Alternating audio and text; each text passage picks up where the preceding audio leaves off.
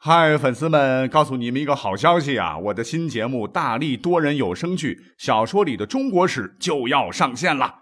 想要了解新节目或者跟我互动聊天，赶快来加入 VIP 粉丝群，入群二维码就在本期节目的声音简介中。你也可以添加我的小号，拼音大历史加六零六 D A L I S H I 六零六，然后拉您入群，我在那儿等你。管他正史野史。这里只有大历史，大力讲的历史正在播出。大家好，欢迎收听本期节目。我们上几期节目好像讲了一回历史人物的黑历史啊，看到小伙伴们的反应还不错，点赞回复还行。那今天我们就要不再来一期，哎，把上期呢篇幅不够没讲到的故事给去着讲完好了。那话不多说，我们马上切入正题。上次呢是从唐朝开始的，那今天再找个唐朝的事儿啊，这个主角嘞不是别人，正是开创了历史上贞观之治的唐太宗李世民。一提到李世民呢，那全是溢美之词啊，什么千古一帝啦，一代明君啦，天纵之圣啦，史书上是把他老人家都夸上天了。但其实呢，李世民在历史上是有明确记载，他改过史书的。但是呢，还是有让这个太宗觉得有点糗的故事啊，成了漏网之鱼，从古至今流传了下来。其实呢，下面这个故事啊，也怪李世民他嘴欠。那么话说，在贞观十三年（公元六百三十九年），李世民和尉迟敬德君臣二人呢闲聊。哎，要说这尉迟敬德，各位也再熟悉不过了哈。几千年来，大家伙儿这个春节的时候，家家户户。把它贴在门上啊，当门神。历史上，那你那也是很厉害的一号人物了，是北邙山力救李世民，大败单雄信；玄武门之变是诛杀李元吉，大破突厥，是为李世民立下了赫赫战功。而那一天呢，君臣之间呢，也是你一言我一语，说一些不要紧的话。可是谁知道，李世民是不知道怎么地呀。忽然是话锋一转，原本是和颜悦色的神情，歘，眉头紧锁，双目微怒，是死死盯着尉迟敬德，说了下面一番话：“敬德啊，有人说你要造反，要弄死朕，这是真的吗？”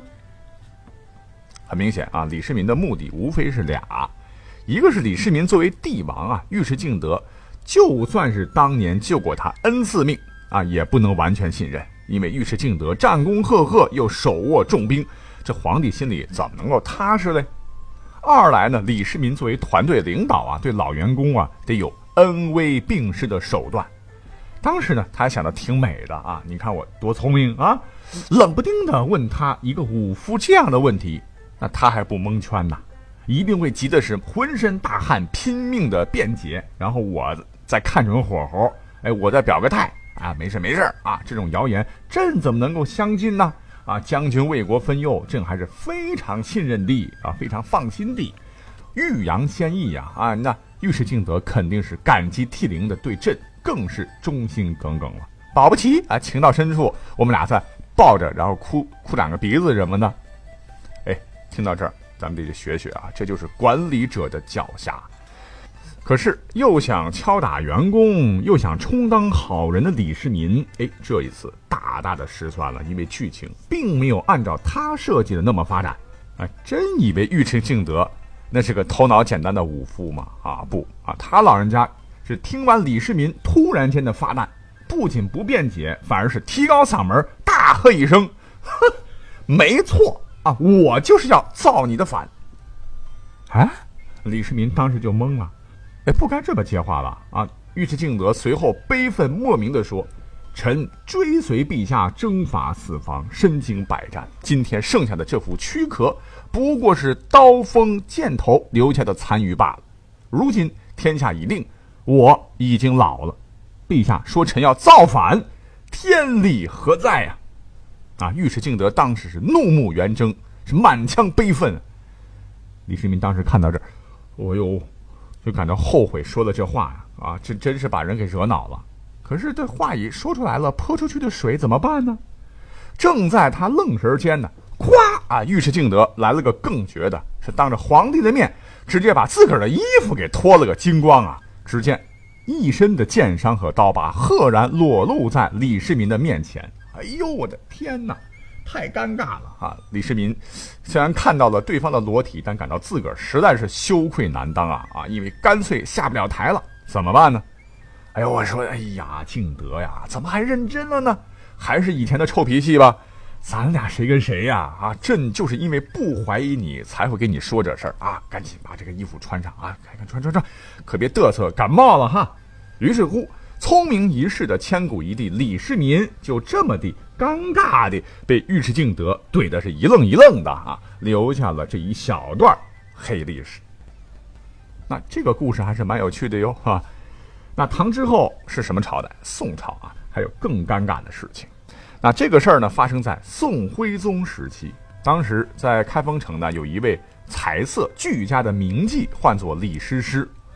据传呢，李师师啊，也名气大嘛，啊，人又美啊，啊，曾深受宋徽宗的喜爱啊。更传说呢，他曾与《水浒传》中的燕青有染啊。他对这个燕青啊，是爱得死去活来啊。由此可见，其事迹颇具传奇色彩，也间接证明了李师师的才情容貌非常人能及。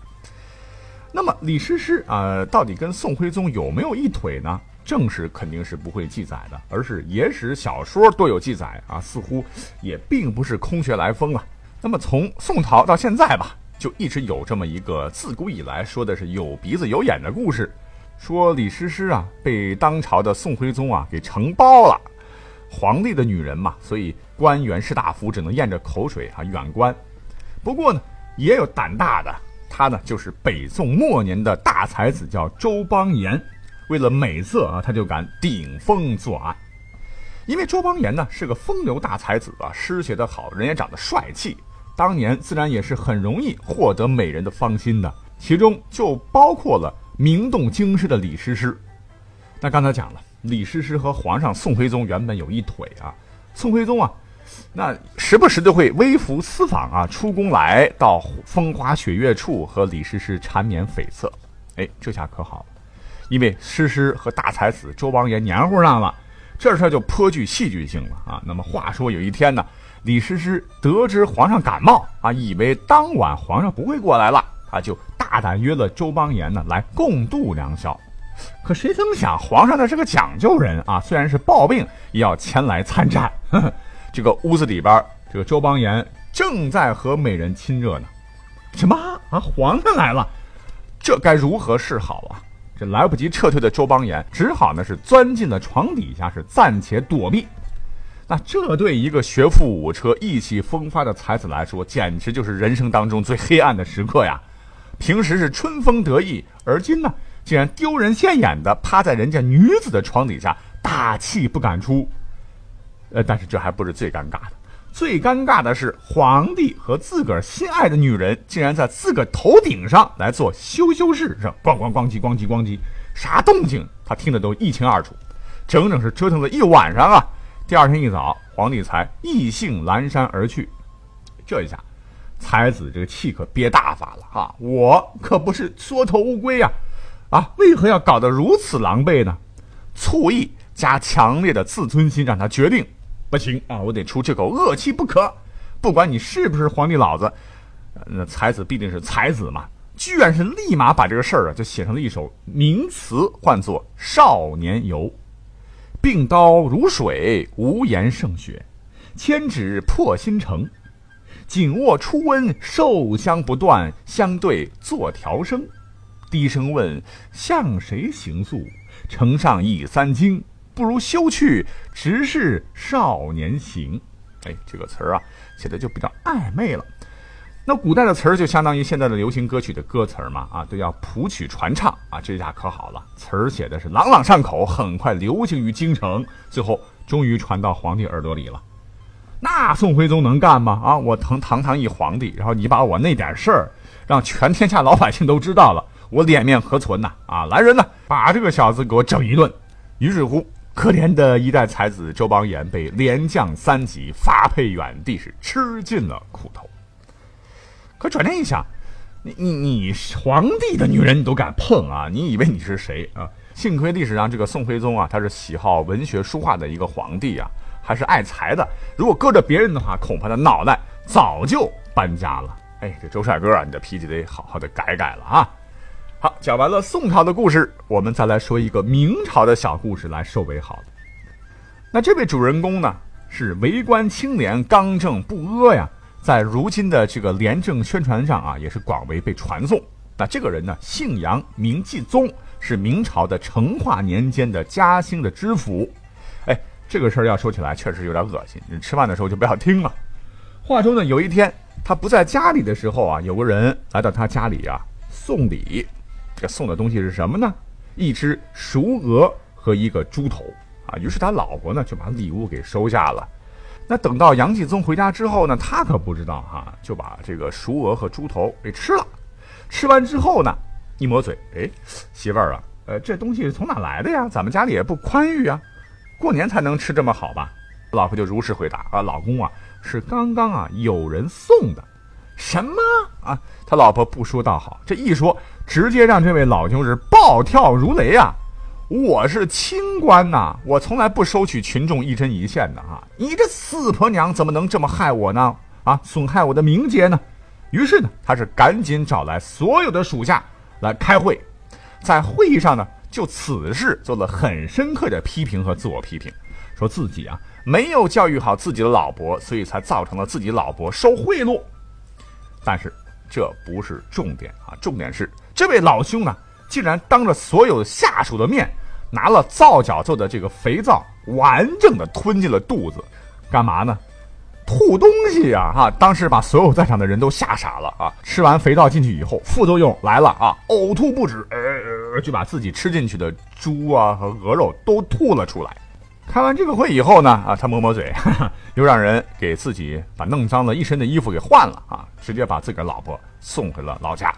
啊，那这个故事呢，你要说是黑历史吧，就是吃肥皂哦，呃，奇葩了点啊。但是人家为官一生啊，确实是深入老百姓的爱戴。为啥？清廉呐啊！在明朝官场腐败透顶的大背景下，那他简直就是一股清流啊。